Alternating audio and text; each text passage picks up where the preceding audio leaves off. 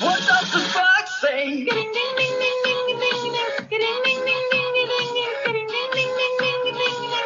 What the fox say? Aquel dato que no conocías del personaje o hecho histórico, lo tenemos aquí, los miércoles en Dislexia. Curiosidades de un espacio en el que tendrás un panorama más amplio de cultura general y vieras que no es nada aburrido. Ceci Colombo, Clau Cortés y J.C. Santa nos ponemos a investigar buscando siempre lo interesante, no los otros datos. Miércoles de curiosidades en dislexia. Lo mejor de lo mejor, solo aquí. La historia desde otra perspectiva. Comenzamos. Miércoles de Dislexia. Bienvenidos.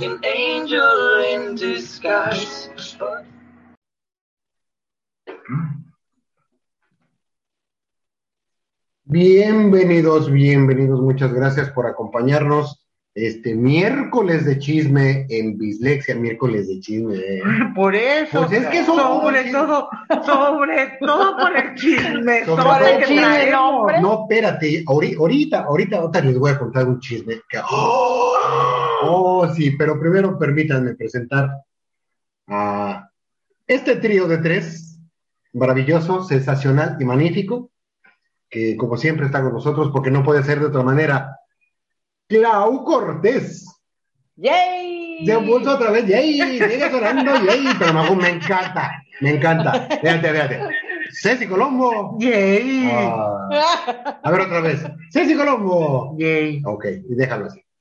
yay. Y acá su servilleta JC Santa, muchas gracias. ¿Cómo están, niñas? Yo no te oí decir ningún yay. ¡Yay! Ay, JC qué Santa, Aquí guapo. el tapón yay. dijo yay. A ver, entonces. Es de que hay que volver a empezar todo. Pues A ver, va. Entonces, Clau Cortés, ¡Yay! Ceci Colombo y Yay. JC Santa, ¡yay! No, tú no tenías que decir Ah, yay.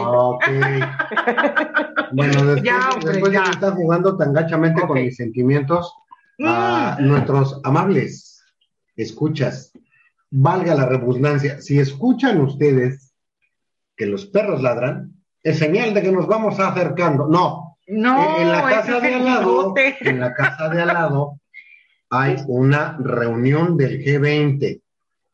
Es una reunión de producers Ok. y Max es orador invitado. Es- G20 es un grupo de perros. Y si escuchan a Max, pues es que es su participación. Entonces, ustedes dispensarán, es imposible tenerlo callado al infame. Sí, sí, espero que no salga como. Ay, ahí va la política. Dale, dale, ya dale. Como Marcelita vendiendo sus eh, sartenes de Royal Prestige, enseñándoselos a. Es que a poco no parecía eso, ¿no vieron la no le foto? interesa comprar un terreno, güey. Ándale, Le. Yo escucho En abonos. palabras.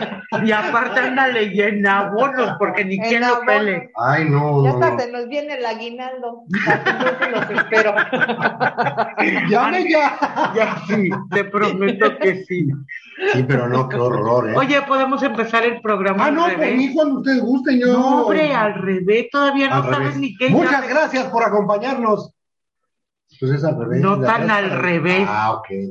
Es que quiero hacer una, un agradecimiento público a mi queridita, queridísima, perdón, Elena. Ah, sí, Ah, sí. sí. Es que me mandó una, una, ay, ¿cómo se llama? Una Una calaverita. Bien Ah, bonita. qué maravillosa. Mm, mm, Fue la única. no, no es cierto. No, Ah. no, a ver, escucha. Dislexia me hizo una calaverita. Ah, sí. Dislexia le hizo una calaverita a Clau y Dislexia le hizo una calaverita a J. César. Ah, sí. Ok. Después de Dislexia, Elena fue la única que me hizo una calaverita. Después de Elena, ya me hiciste. No, no me hiciste nada. Es de Ya empezaron que. los reproches. Ve. Oh, sí. Ay, fí- fíjate algo tan bonito que hizo Elenita. Ya se está convirtiendo en un conflicto aquí en Bislexia, caray. Ya empezamos con celos, con Sí, a ver, no te pongas celoso de Elena. O sea, gracias, maestra, ¿eh? También la quiero. Pero bueno, después de este final inicial, Abrupto. no inicial, ahora sí, ¿de qué vamos a hablar? Eh, híjole, pues es, es que. Pues hablando de torturas. precisamente, hablando de torturas, Muy bien. vamos a, a platicar un ratito acerca de lo que es la Santa Inquisición en México.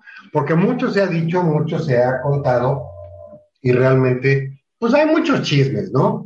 Tenemos eh, desde que anda por ahí un tarado que pide que España se disculpe y cuando la iglesia se disculpó el papa, no sé cuál papa, no sé si fue el papa Nicolau o el papa Natas, pidieron perdón por tantos crímenes cometidos en nombre de la iglesia. Obviamente, pues las cruzadas, la Inquisición y eh, más conflictillos por ahí. Pero realmente lo que es la Santa Inquisición en México tiene muchas, muchos, muchos recorquillos por ahí. Hay muchas mm, mentiras oficiales que se han contado, o hay muchos datos oficiales que no son tan oficiales ni son tan datos. Entonces, hoy nos vamos a, nos atrevimos, bajo pena de castigo, ¡oh! Hablar de la Inquisition. in Oye, pero entonces qué triste. Yo no hice la tarea. Ah, no te apures, no hiciste la tarea, con 10 padres nuestros y... ¡No! Diez Es que- padres nuestros o diez azotes, lo que quieras. Sí, ya sé. y vengan los padres nuestros. Niños, estamos en horario familiar todavía. Es que yo no dije los padres de quién padres nuestros, señora. No sea golosa. Sucia.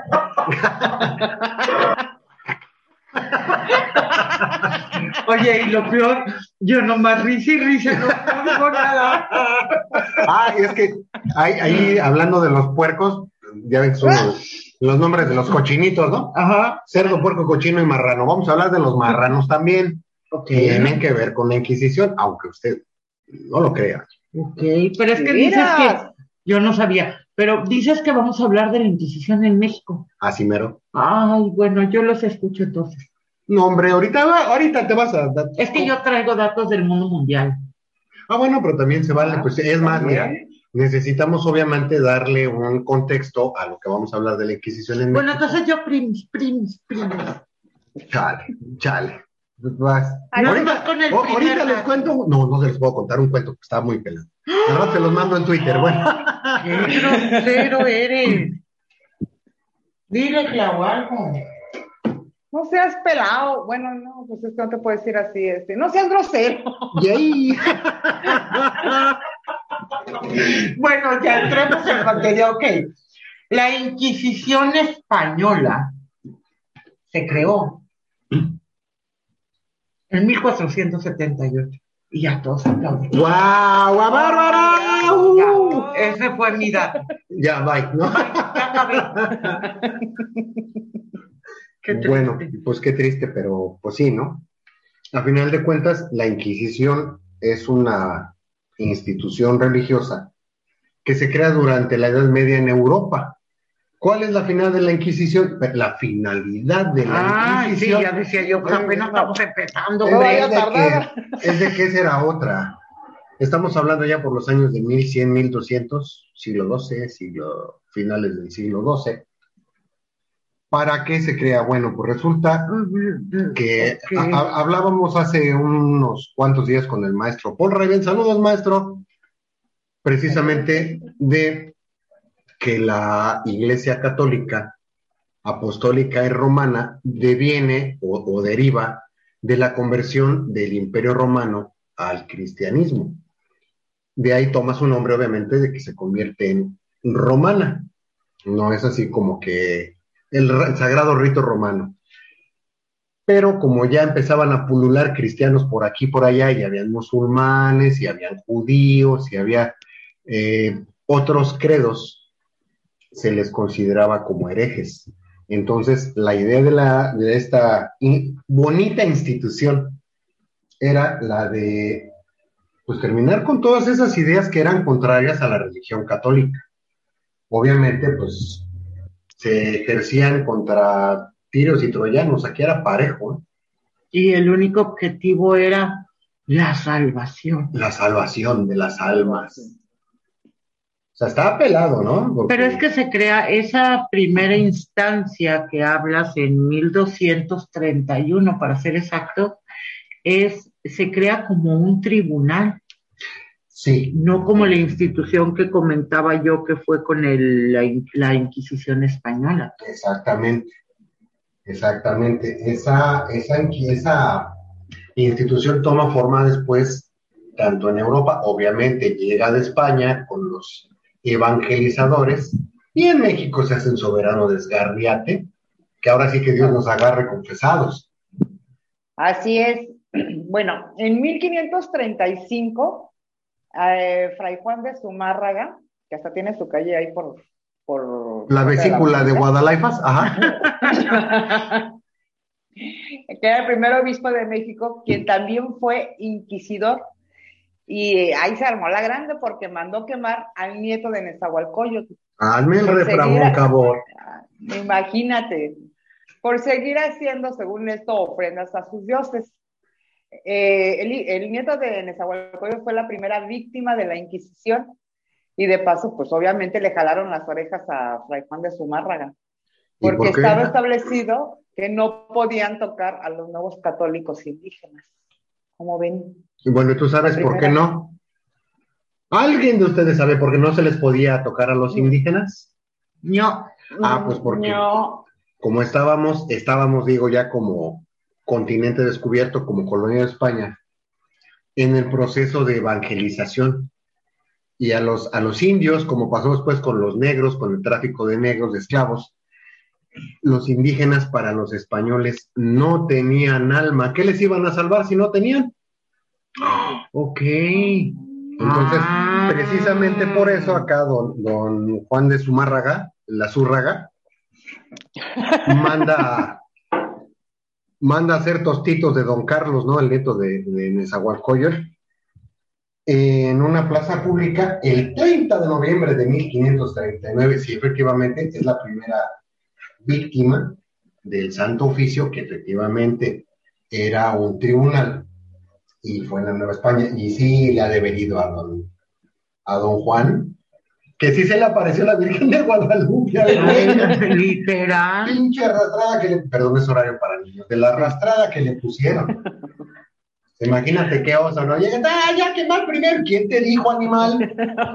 ¿Quién te dijo? No te hagas que la Virgen te habla, te estoy jalando las orejas, ¿no? Pues, literal, imagínate, ¿no? Empezando y regándola. Vos. con mu- sí. eso sí, con mucha seguridad. Fíjate, puedo decir otra curiosidad que me acabo de encontrar, no había leído. A ver, por favor.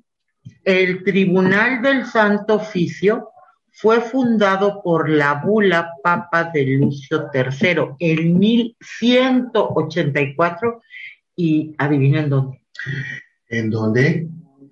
Francia. Jolín. Ah, ya tiene sentido Juana de Arco. Ok. Ajá, Ok, sí. pero fue un fracaso porque no dependía del Papa. Ah, ya me hice bolas. O sea, hay una bula del Papa Lucio III, pero no dependía del Papa. Ajá, O sea, era como institución independiente. Bueno, un tribunal independiente. Y luego ya se utilizó para la Unión Española en España, pues, ay, ok. No, eh, bueno. Esa es parte de la lectura, no, no mío, ¿ok? Ok, hagan de cuenta que no escucharon los españoles de España. Venga. Ok. Fue solicitada por los reyes católicos para que los musulmanes y judíos que se quedaron en España con la, o sea, se convirtieran pues, a- Al cristianismo. Exacto. ajá, y fueran supervisados por una institución independiente. Órale. O sea, sí, Algo así como el INE. bo- han- Y los partidos. yo creo que sí. bien creo que como la. UPAI.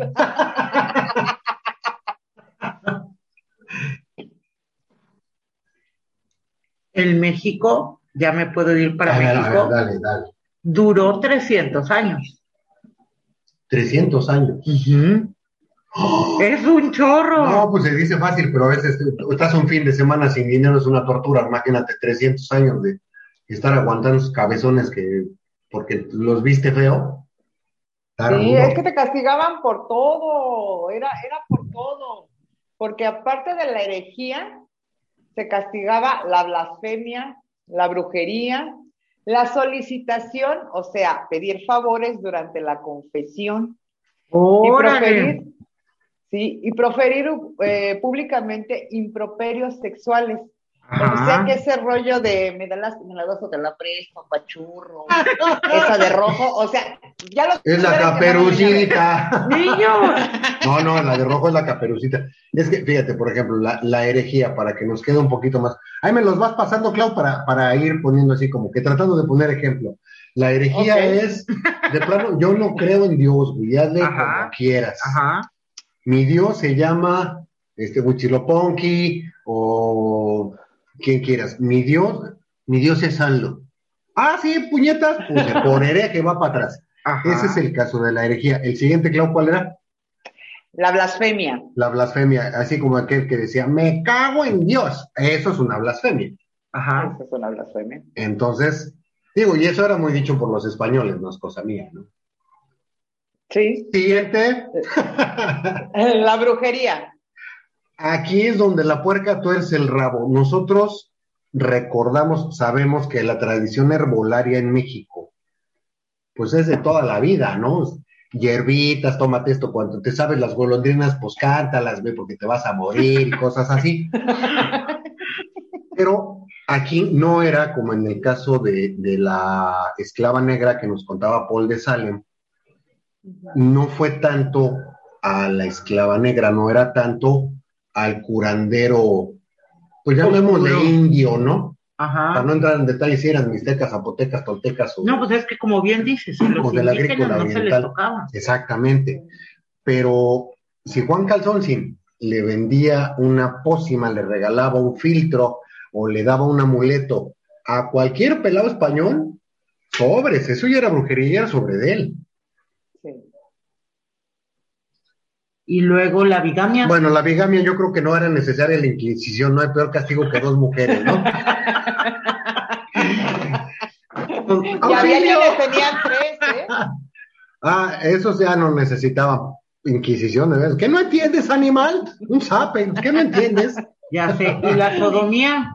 La sodomía era, hagan de cuenta, ¿puedo hablar de política? Eh, bueno, nomás tantito. Atolini y Gibran, ya. Claro ejemplo. No tengo pelo, ¿cómo te sodomizo? o sea, eran las relaciones homosexuales entre varones, ya. Ah, Ah, ok. ya, ahora sí ya entendimos.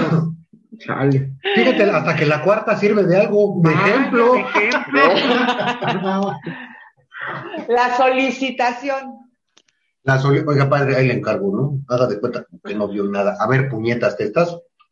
¿Te vienes a confesar o me estás pidiendo favores? Ah, Vamos a dejarlo en ese tipo de favores, Ajá. porque obviamente hay otros favorcitos que uno dice, ¡Oh! Claro, es que si nos remontamos precisamente. exactamente, padre, remónteme. ¡No! JC Santa. Sí. Perdón, es que desayuné payaso y traía harto confeti. Ok. Muy bien, muy bien. No digo nada, me dejaste muda ya. No, no, no, síguele, porque se está poniendo bueno esto. eh. Se está poniendo divertido. Insisto que si nos remontamos a los tiempos de los que estamos hablando, definitivamente no es eh, en los contextos que tenemos hoy en día, obviamente. Y entre esos, no tocar a los indígenas, era solamente a los españoles, a los criollos convertidos y a los extranjeros, aún aquí en México. Así es. Todavía los criollos que no pertenecían o que no estaban convertidos, tampoco se les tocaba. mm, regresamos al, al caso, ¿no? No tienes alma, no estás convertido, no crees en Dios, no tienes alma, eres una cosa.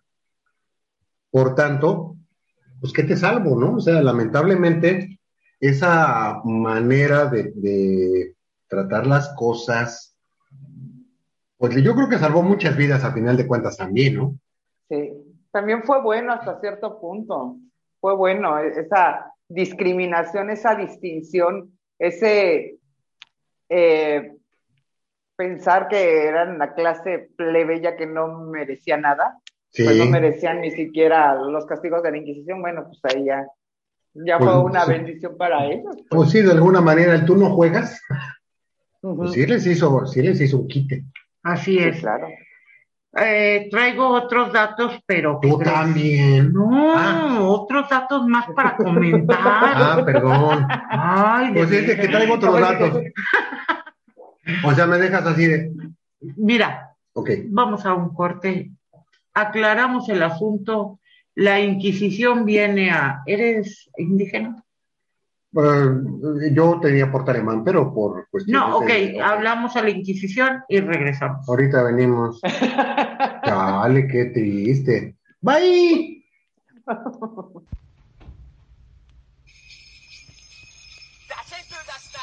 Las fiestas decembrinas ya están próximas. ¿Ya sabes qué vas a regalar? ¿No? Pues no busques más. Cámara 13 de JC Santa es el mejor regalo para cualquier celebración del año. No lo pienses más. Cámara 13 de JC Santa es para leer, para disfrutarlo y también para compartir y vas a quedar súper bien. Está disponible en formato físico y digital, solo en Amazon.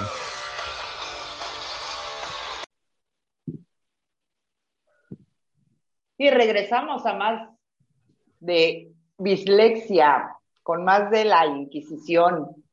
Bueno, yo aquí también tengo otro dato acerca Ya ves, de- no soy la única que Ah. tiene otros datos. No me importa. Perdón la interrupción, síguele, Clau. No, venga. Es que si no la que- interrumpes, no puedes. Ya deja de hablar. Pues es de que. Vaya. Ahora ya no quiero, ya. Ahora que siga, ¿eh? A ver. No, ya no quiero, no, ya hice Bueno, Mis otros datos dicen que sigue Claudia. Ok. Bueno, ya, tápale la boca. Bueno, otra de las prohibiciones que hubo de 1570 a 1739 fue sobre la circulación de obras literarias.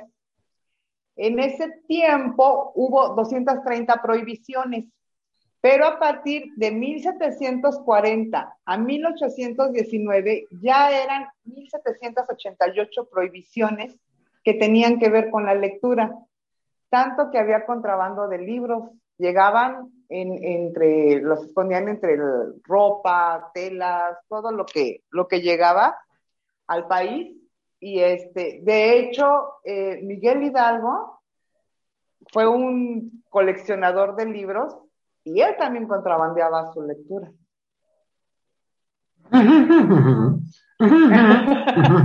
Así es de que la libertad de expresión desde ahí estaba, estaba eh, A la orden del día. Estaba restringida, así como te tenemos restringido a ti porque no dejas hablar, manito. Mm. Bueno, ya te doy chance, ándale. No, ya. Venga, Dale, Así, va, así va. hasta, hasta baja la moral. Bueno, eh, ahorita comentó Clau del año 1570. Son eh, todo ese bonche de años en los que se prohíbe cierto tipo de literatura. De hecho, sí, lo que comenta de Miguel Hidalgo, él era ferviente lector de los ilustradores franceses. Pero va, ahora me voy a adelantar, me voy a regresar un montón de años, porque es hasta 1571 igual le suena el nombre porque tiene nombre de calle este señor, el doctor Moya de Contreras, que era el inquisidor mayor de la Nueva España, establece en la Nueva España, porque no éramos México, el Tribunal de la Fe. ¿Qué quiere decir? Que con esto se le da el nombramiento oficial o el establecimiento oficial del Santo Oficio en México. Ok. Ahí está, ya está participando Ya ves. nuestro producer, Ya ves, el Eh, G20, el G20. empezó Con, con ánimos, con ánimos. Fíjate que cabe destacar que durante todo ese tiempo en, en la Inquisición aquí en la Nueva España, eh, los sectarios escribían todo lo que sucedía en los interrogatorios y eran totalmente explícitos en cada acto o momento. Actualmente en el Archivo General de la Nación existen 1.773 volúmenes donde está detallado todos los procesos en México, incluyendo también, por ejemplo, el de las Filipinas, que se llevaba en nuestra capital. 1700, más de 1700 Sí, libros. ajá. O sea, estábamos hablando de volúmenes y no hablamos de.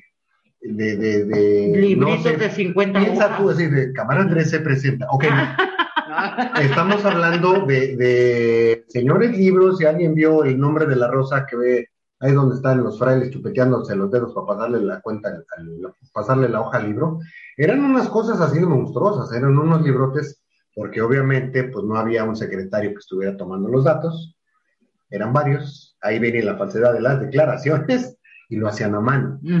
Entonces, considerando que los garigoleos y toda la letra, sí es un titipuchal de libros. O sea, nada más de pensar en arriba de 1700 libros, dice uno, para su santa madre iglesia, qué cantidad tan brutal de textos, ¿no? Sí. Y realmente, aquí la, la, la Inquisición aquí en, en, en, en México, pues de alguna manera no se vio tan, tan sangrienta como en Europa. Eh, sí, obviamente tenía sus horrores y demás, pero en realidad la Inquisición juzgó aproximadamente a 300 personas. De esas 300 personas, solo 43 recibieron el castigo de morir en la hoguera. Y estas muertes las, llevaba, las llevaban a cabo las autoridades civiles, porque ¿qué creen? ¡Hey! Que, la Iglesia Católica no podía matar. Así de hipócritas. Así de Mm. hipócritas siempre ha sido. Y que conste que soy católica, pero de verdad hay unas cosas tan incongruentes. Sí, de verdad que sí. Pero eh, a lo largo de la historia hemos visto, ¿no? Eh, a Morelos, por ejemplo, Hidalgo, todos los eh, sacerdotes que participaron en la gesta de la independencia o la guerra de la independencia, primero se les degradaba, los juzgaba la Inquisición y después se lo entregaban a las autoridades civiles o militares. Yo no manché, yo bien fregón me lavo las manos y háganse bolas. Es que fíjate, aquí en México las torturas muy pocas veces fueron utilizadas. Eh, traigo también unos datos de los tipos de tortura y etcétera, pero que Eh, sucedieron más- en Europa. Ajá. Aquí en México las torturas eh, siempre se hacían con supervisión porque tenían que evitar daños permanentes. Sí, claro. Mucha diferencia a las autoridades, por ejemplo, en Europa, donde utilizaban el potro, la toca y la garrucha, que aquí estaban prohibidas por la misma corte de la Inquisición. Eh, pues es que si, si recuerdan, si, si saben, por ejemplo, el potro era una tablita donde amarraban, de la- acostaban al, al, investi- al presunto responsable, lo amarraban de sus patitas. Si el reo mediano sea un metro cincuenta, no lo vamos citando, para que se entienda. La tabla medía dos metros cincuenta. ¿Para qué? Le amarraban las manos también a una rueda que giraba a una manivela y empezaban a jalar los brazos. La idea de la tortura, obviamente, pues era que confesaras o confesaras. Aquí nada de que medias tintas. Si no eras culpable, pues por el dolor que te estaban infringiendo, pues confesabas. O sea, ya párale, ya estuvo. Pero sí hay casos documentados, por ejemplo, de que el cuerpo humano se alcanzaba a estirar en ese potro cerca de 30 centímetros. Obviamente, pues, miembros despre- no desprendidos, descoyuntados, este, o sea, nada más para que se lo imaginen, a veces nos damos un jalón con la puerta, ¡ah, su madre, cómo duele, ¿no? Ese, la garrucha es un, un- un castigo muy sencillito que te amarraban las manos por la espalda. Te metían un gancho, te agarraban un mecate y de una viga te jalaban para arriba. Entonces quedabas con los brazos por atrás y te levantaban así de, de- en vilo. Y obviamente, pues también había entre fracturas, huesos fuera de su lugar. Nada más, imagínense el dolor que se sentía. Por eso las torturas eran supervisadas. O sea, ya, güey, sí, soy conejo, soy conejo. Ya confesó, bájenlo. La idea era, no, era que mientras más durara el tormento, o más bien la idea era, era que durara más el tormento. Pero fíjate, aún así tengo un dato muy curioso. El trato que se daba a las personas en las cárceles de la Inquisición era mucho mejor que el de las cárceles civiles. La Tanto, tanto que todos aquellos civiles en, en las cárceles civiles, valga la rebusnancia, se la pasaban gritando blasfemias para que los cambiaran a, a una cárcel de la Inquisición. Por ejemplo, Mira, se querían ir al paraíso. Pues es imagínate, o sea, después de, de semejantes jalones de pelos.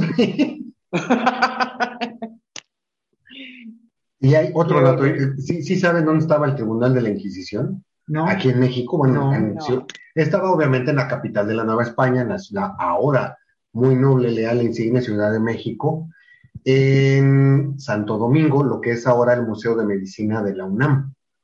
Ah, Ahí se montó Ah, una, una Sí, es exhibición cierto, claro, tienes razón. donde se, se expusieron los instrumentos de tortura, pero sí es cierto lo que dices, es, o sea, no todos se usaron en México. Y eso es un dato que se les patinó decir en- durante la exposición. Fueron instrumentos de tortura a nivel mundial.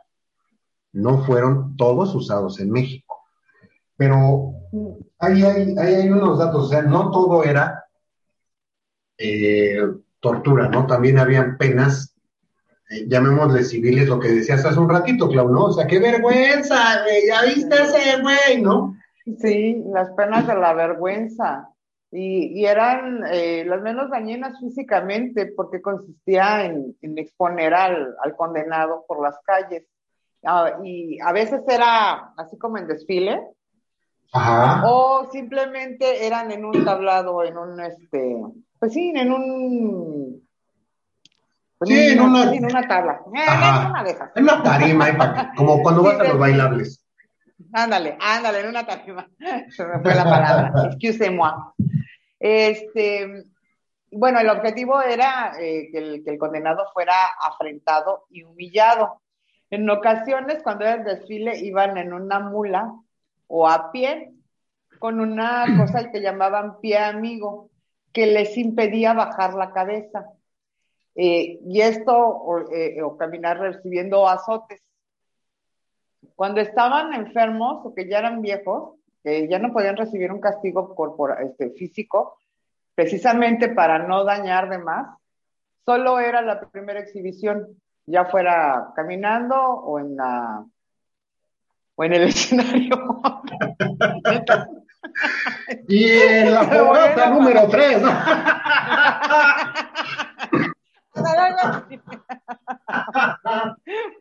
Ay, Y obviamente, pues ya la, ya la condena pues se extendía por años, porque vamos, ya, ok, ya te condenamos, ya pasó tu, tu exhibición de la vergüenza y demás, pero pues obviamente se puede extender por años porque a la gente no se le olvidaba.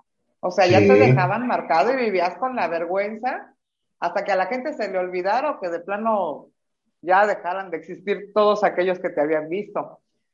Y esto nada más aplicaba para la plebe, para el, el pueblo bueno. Ahí no entraban, sí. ahí no entraban los nobles ni las personas honestas, fíjense, Mira tú. entre las que naturalmente estaban incluidos los clérigos por cuestionar la dignidad de su ministerio. Te digo, si no eran nada tarugos, Pues, pues, no. Eh, eh, eh, ok, eso de tener fuero me suena medio terrible, ¿no? Fíjate, por ejemplo, que a, a ese propósito, ¿cómo llegaba la Santa Inquisición a los responsables o a los sospechos, a los presuntos responsables de determinado delito? Bueno, pues resulta que el Santo Ah, Juan Oficio N. tenía sus chismosos. ¿Cómo llegaba Juan N? ¿Cómo llegaba Juan? ¿Cómo sabían que Juan Mecánico tenía sus que veres con Rosita la estilista? No, ejemplo? era Juan N y Ah, Juan N. Rosita N. y. Rosita N. Pues resulta que el Santo Oficio entonces tenía a sus informantes, pero fíjate nomás, les llamaban familiares. ¡Apa, familita! Pa' ¿no? familita, una familia de esas. Prefiero andar huérfano. Pero bueno, es que sí, la verdad sí está, está triste, pero es como ahora no vamos a decir nombres porque se vayan a ofender los de la cuarta. Era un honor estar con Obrador y era un honor pertenecer a este grupo de familiares. Podría ser desde el más jodido hasta el más encumbrado, pero obviamente la gente popular tenía que, tenía, no debía, no debía, no podía, tenía que comprobar la limpieza de su sangre que fueran puros y que no hubieran mezclas. Platicábamos de, hace unos días de las castas. Ajá. Era un desastre eso de las castas. Bueno, creo que eran más castas, nombres de castas que pobladores en México, pero en fin. Sé. Estas personas, obviamente, estos familiares, gozaban de protección policíaca y permanecían en el anonimato. O sea, a final de cuentas, eran los infiltrados, eran los rompehuelgas, eran los charros. llamada es Mi llamada está siendo procesada. No, pero. Ah.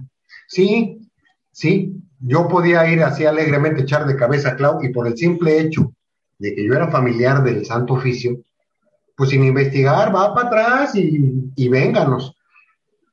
Las torturas. Uf, Hemos hablado de que hay muchas torturas. Para mí no hay. pues, es terrible, ¿no? Las torturas to- hasta hoy en México se siguen practicando. Pero, híjole, hay consideradas las cinco torturas más despiadadas de la Inquisición, porque métodos hay bastantes. oh, sí. Pero pues una de ellas es la que platicábamos ahorita, la que les decía eh, el potro, la que explicabas, Ajá. pero esa es la considerada número dos. Sí, el, ranking número, número uno. uno tenemos a la cuna de Judas. Era un método terrible para obtener, como bien decías, una rápida confesión. La cuna de Judas estaba compuesta solamente por dos elementos.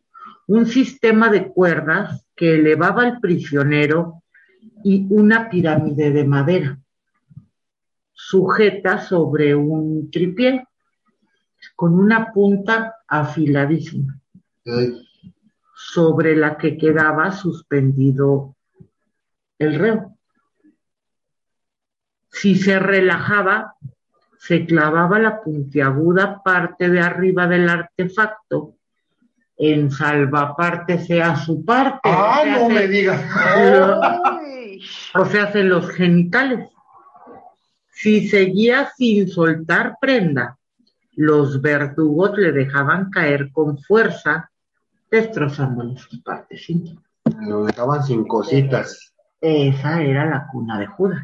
¡Qué joda! El potro, como bien decías, eh, se le colocaba boca arriba sobre una tabla, las extremidades se ataban a cuatro cuerdas, de las, las, las de las muñecas, perdón, estaban fijas, mientras que las de las piernas es al revés de lo que tú decías. Es Se que les iban en- preguntaban, ¿ventanilla o pasillo? y se iban enrollando en una rueda giratoria hasta quedar dislocadas o desmembradas. pues sí, porque... ¡Ay, nada más de... ¡Ah! Sí, o sea, y lo, lo que se dice es que el dolor provo- que provocaba esto en los huesos era No, pues se, sale un hueso de su lugar con ligamentos, músculos rasgados, la piel ay, es un órgano bastante flexible, pero yo creo que en algún momento sí. ¿De quién es esta mano, güey? no? así. En la puerta número 3 tenemos a la doncella de hierro. La famosísima Iron Maiden. ¡Ey! Ay, pero sí es, bueno, ok. Era un sarcófago o un ataúd vertical de dos puertas y con forma humana, con rostro femenino. Ahora no sé por qué, todo, ¿verdad? Pero ok. Adentro de este se metía el preso. En el interior había muchas agujas o muchos pinchos. Pinchos. Sí, qué pinche, ok. pinche- ok. Obvio que al cerrar las puertas se clavaban en diferentes partes del cuerpo. La muerte, desgraciadamente, no era instantánea, a pesar de las múltiples heridas, sino era el objetivo el torturarlo y que se desangrara poco a poco. Ahí yo Ay, sí me, atrevo a añadir así como que otra. Hablamos de clavos de hierro, obviamente, ¿no? No estamos hablando Ah, de acero claro. quirúrgico, No, ni no, mucho no. menos. Entonces, imagínate, estamos hablando de clavos, no sé, de una cosa exagerada, bueno, unos 10, Pero es 12 que no te tenía pulgadas. que matar de inmediato, No. o sea, iba a ser... Sí, o sea, el asunto era que sufrieras. Ajá. Pero imagínate, Claro. ¿cuántas de esas personas ya con los, ahora sí, con los pinches pinches empinchados? Infecciones, No, O sea, no, de- de ahí- dolorosa. Horrible. Terrible. Y digo, yo creo que eso servía de ejemplo para que los demás no pecaran. Pues es que a final de cuentas yo creo que sí, ese era el objetivo, pero lejos de, de- bueno, no sé. Ouch. Ay, no. En No, la puerta número cuatro, Tenemos a, la pera. como la de Cuernavaca, No, esta pera no es nada agradable. Ok. la voy a decir yo con la seriedad que es. Es la pera vaginal, anal u oral. Era un objeto ancho en una punta y más estrecho en la otra, es decir, con, Con forma, de pera. pera. Se podía aplicar en forma oral a aquellos castigados eh, Por blasfemia, por el otro, eh, eh, no, el que decía Clau, ¿cómo se llama? por andar pidiendo favores. Sí, ajá. Vaginal a las mujeres que habían mantenido relaciones con alguno de los hombres de su familia. Y obviamente anal como tortura para los homosexuales. O sea, entra la perita, pero no es como la cola del zorrito que anda por ahí, ¿no? Que ay, se le cayó la cola detrás del zorrito. Eh, no. Una vez, es la diferencia entre el Es que ahí y el terror, ¿no? Una vez en el interior, ya fuese hablando mujer, de- primero, no, ok. en cualquiera de los lugares que se haya puesto, se abría accionando un tornillo y se expandía generando un dolor infinito. No, pues de, de entrada, o sea, eso de que te agarran del pie, te ¡ah! Ajá. Ahora que te agarraran y... y- Mejor ahí le Ajá. dejamos. Y en la Sí, puerta número y en la puerta 5 número 5. tenemos la sierra. Era una tortura tremendamente cruel y escalofriante. La sierra estaba reservada a mujeres que habían sido embarazadas por Satanás. Según los inquisidores, ¿verdad? Claro, Hazme el chiflado, favor. Ya tenían pruebas de ADN. ajá, para evitar que el, para evitar que el niño demoníaco fuera dado a luz. Santo niño del rebozo de bolitas. El chiste es que los verdugos colgaban a la mujer boca abajo, con las piernas abiertas, y le sesgaban desde Los genitales hasta el vientre. hasta el vientre. Ay, Al estar en posición invertida, el, el cerebro de la prisionera estaba oxigenado y aguantaba mucho tiempo sin perder la conciencia y morir. Pues sí, es que al final de cuentas, retáchate al principio, ¿no? La idea era infringirte el mayor dolor posible Pero sin que entregaras el equipo, ¿no? y luego dicen que por qué somos como somos la especie humana, si mira si no es de ahora ni por el Nintendo ni por o ¿Sabes, sea, ¿Sabes qué es lo, lo- lo- lo más ridículo? Alguna vez leí que este, precisamente eh, cuando, cuando llegaron a los españoles a, a la Nueva España, eh, les surgía evangelizar a toda la población por las prácticas salvajes que tenían se eh, hacían cuando, hacían, cuando ofrendas a sus dioses. Entonces, Claro. dices, o sea, perdóname, pero ¿quiénes eran los salvajes? O sea, digo, no digo que aquí vendieran piñas, ¿verdad? Pero ese tipo de torturas no tienen nada que ver con, con lo que se hace aquí, pues las ofrendas que que- se hacían aquí. Claro, esa es la diferencia, ¿no? Que aquí eran ritos en donde se ofrendaba eh, y no existía tortura. O sea, en realidad, Pues era No. de una manera consensuada. Ya, ¿no? ya, ya lo platicamos sí, en, en ya otro sé, momento, pero igual y ouch. Eh, Sí. Pues sí, o sea, lamentablemente el que lleguen ellos, que llegaran los españoles, haya sido como haya sido, y aunque no se hayan disculpado, No tienen por qué hacerlo, pero No, es no otro tienen por qué tema para hacerlo. otro día. esas son ganas de estar fregando, Sí. pero el que entre ellos Bernal Díaz del Castillo describiera a México Tenochtitlan como una ciudad impresionantemente trazada, ya te habla que no hay tanto salvajismo, ¿no? Ujú.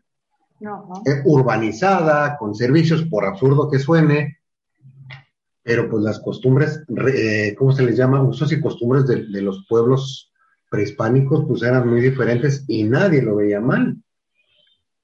Y esto de la Inquisición yo lo voy a seguir viendo mal forever and ever, Siempre, sí. definitivamente. Pero, ¿qué creen? ¿Qué? Sí. Que ahorita les platico un chisme. Ah, no, es que hace ratito platicamos de los marranos, ahorita les cuento. Ah, ok. Ay, Así que Ahorita regresamos, no nos tardamos.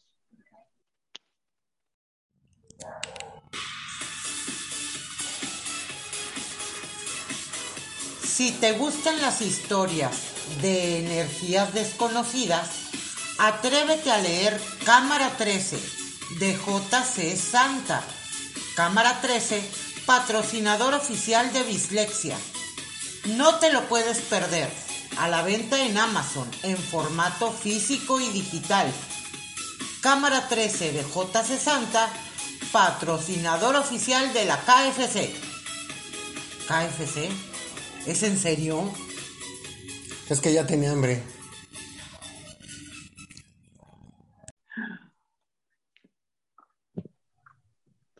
Y regresamos.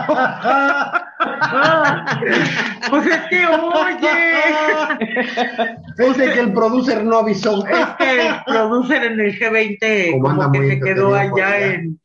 Ok, pero bueno, ya estamos aquí. JC, te cedo la palabra. Ah, ¡Qué detallazo, querida! Hablábamos de, de los marranos. ¿A quién se le llamaba marrano? A los puercos. A los cochinos y a los cerdos. ¡No! Ah, ok. Entonces, Bueno, ese término de marrano se hacía, también eran muy penados, porque los marranos eran aquellos, los judeoconversos, que en España judaizaban, que quiere decir que ya una vez convertidos al catolicismo, andaban por ahí todavía practicando sus ritos paganos. ok. O sea, en este caso, y lo platicamos también ya en algún momento, el, que los indígenas en México veneraban a Tonantzin en el Cerro del Tepeyac. Ajá. Entonces, ay, sí, vamos a ponerle una catedral aquí a la Guadalajara, así que bien bonito y que, que, que quién sabe qué.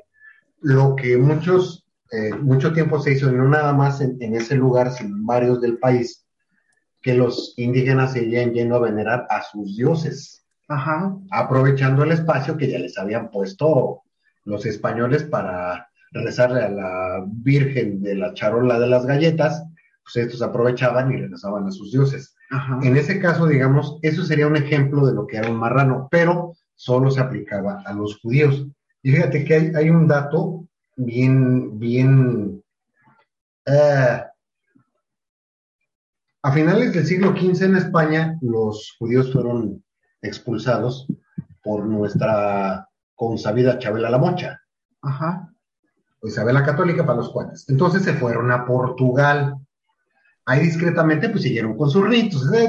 Ellos siguieron con lo suyo. Cuando viene una unión entre la corona de Portugal y la de España en 1580, hay por ahí matrimonios entre reyes y la unificación de las coronas. Los judíos portugueses pudieron viajar a México, obviamente como territorio recién conquistado por la corona española. Entre ellos venía la familia Carvajal. Ok.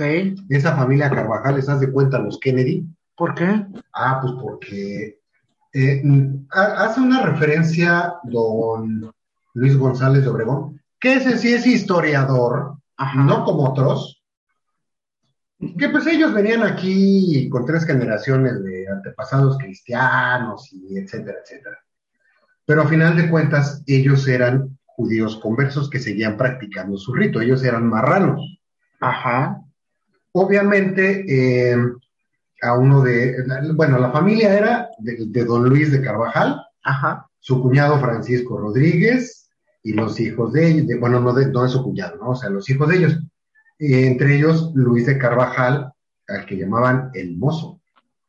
En 1590 se les acusa como judaizantes o como marranos en el, ante la Inquisición.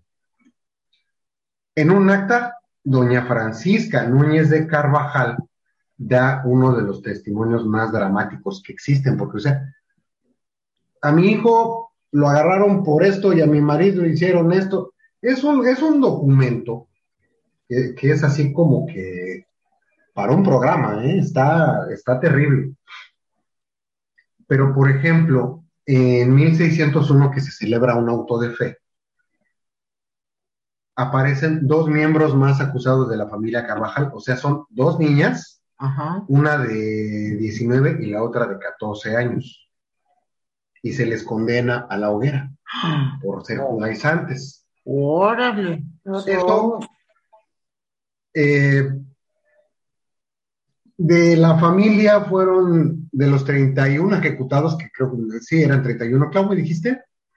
40 y... Ah, Sí, 40 y algo. 41, ¿No creo. era que- 43, no, verdad? Ah, No. esos son otros. Bueno, Sí. el asunto es que 14 de esos ejecutados por la Inquisición en México eran de la familia Carvajal. familia. Sí, eran O sea- 43. Venga, ya ves, Ya ya, ves. ves. A lo mejor eran los 43 que reclamaban cuando estaba Peña. Alguien que andaba en campaña. Ahora, ya, ya felizmente viene así como que la, última parte de, de este caso de la Inquisición. Platicábamos hace ratito que todavía se dio el lujo la Inquisición de juzgar a cuanto clérigo, a cuanto eclesiástico andaba por ahí, que podemos decir, no sé, este, ¿quién- los brazos derechos de Morelos, Galeana, Matamoros, Hidalgo, en fin. eh, todavía ellos fueron juzgados por la Inquisición, pero en 1824 se abolen por completo las prácticas. Estamos hablando que la independencia de México ya se consumó tres años antes. Efectivamente, duró lo mismo que el tiempo del dominio español, 300 años,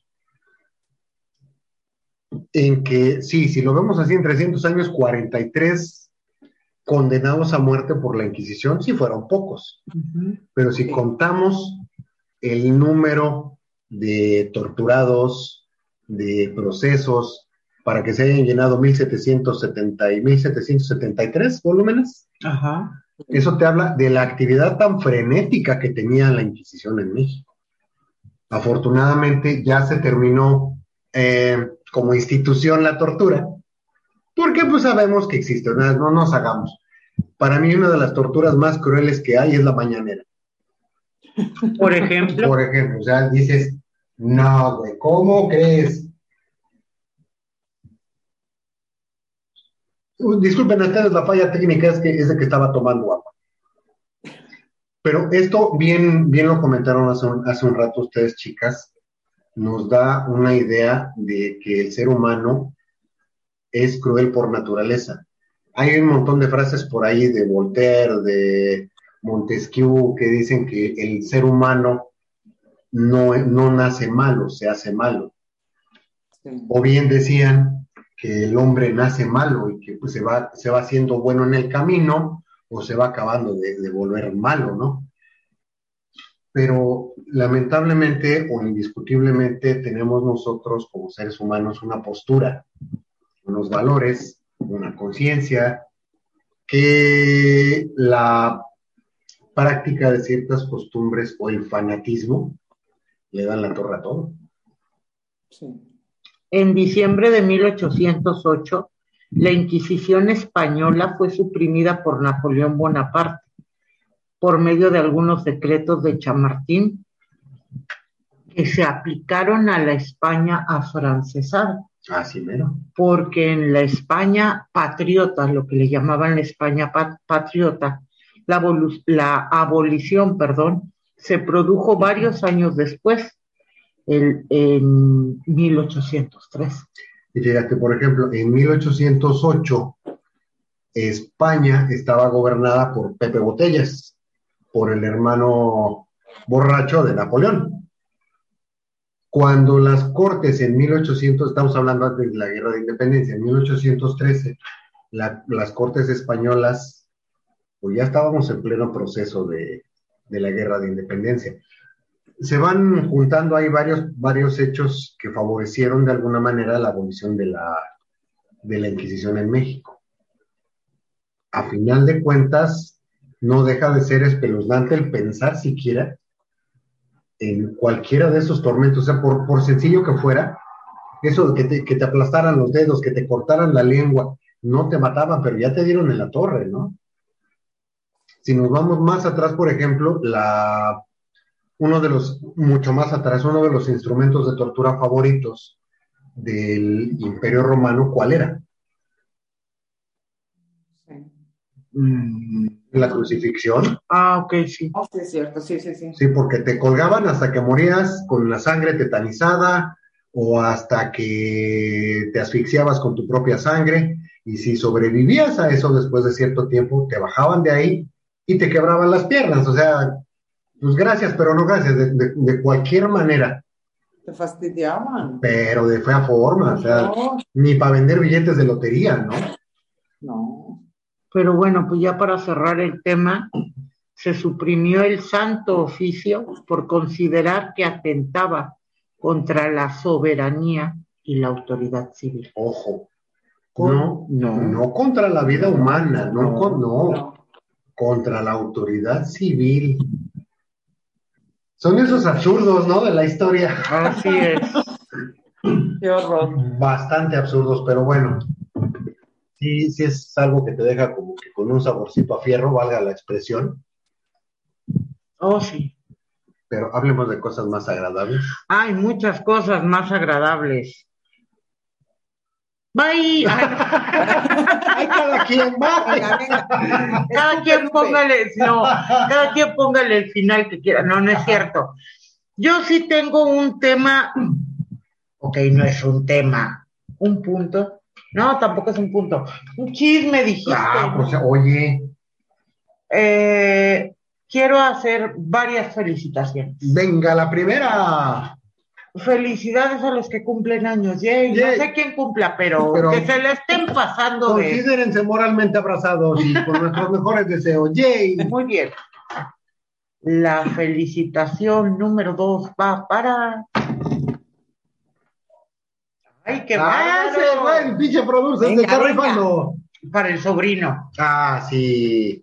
Sobrino, hijo de mi Sisto. O sea, Gus. hijo, hijo de mi hermano imaginario. Bueno, no, él entiende. Gus. Gos. Gus. Es el corresponsal en De Los Cabos. Nuestro corresponsal en Los Cabos. Emi, simple y sencillamente, felicidades, man.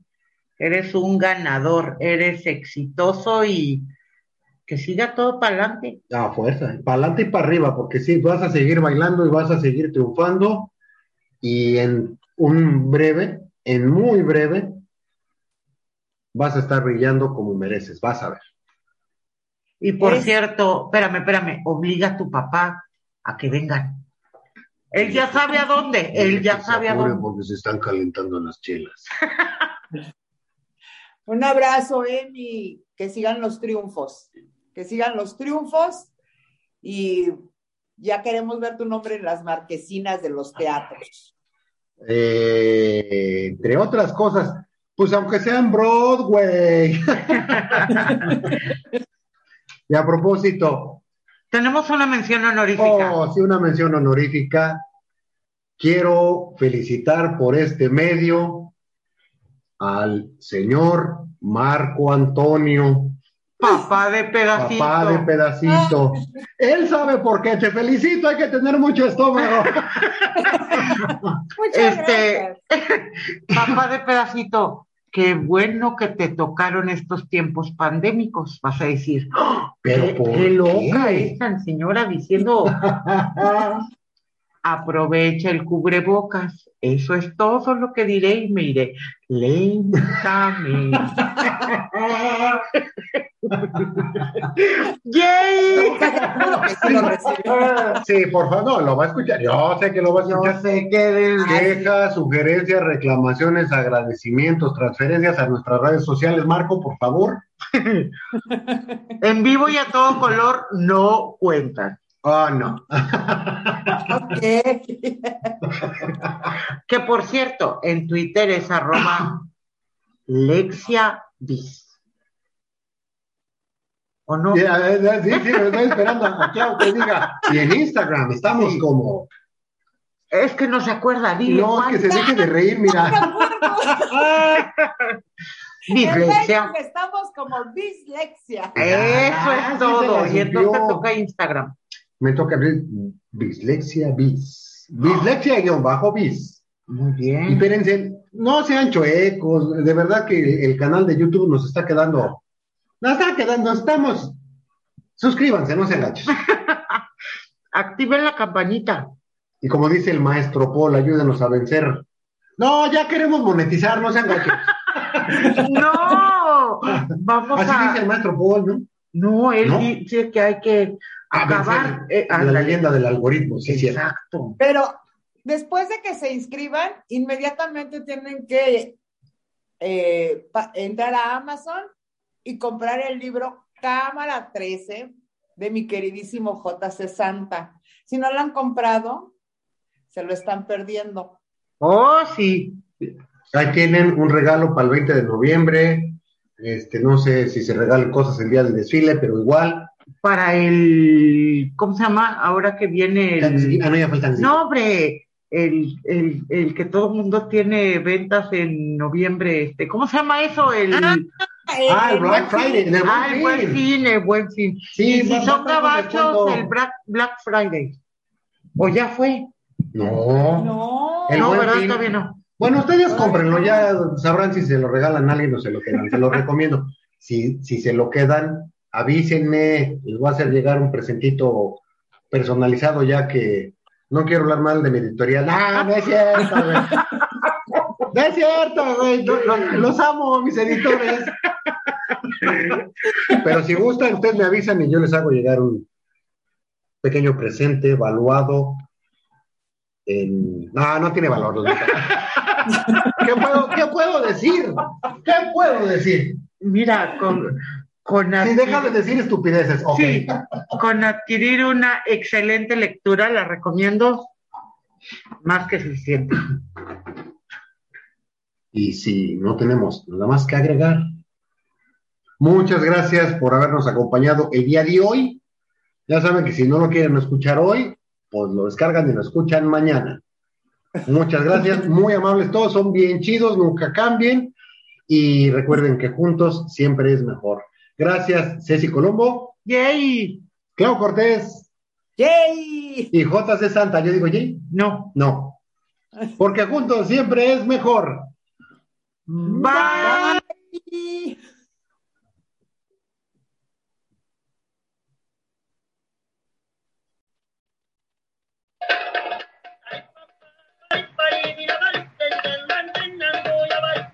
Muchas gracias por acompañarnos en una emisión más de Bislexia. La pasamos muy bien y deseamos que ustedes también. Hasta la siguiente emisión. Nos despedimos de ustedes. Ceci Colombo. Claudia Cortés. y JC Santa. Porque juntos. Siempre es mejor. Bye.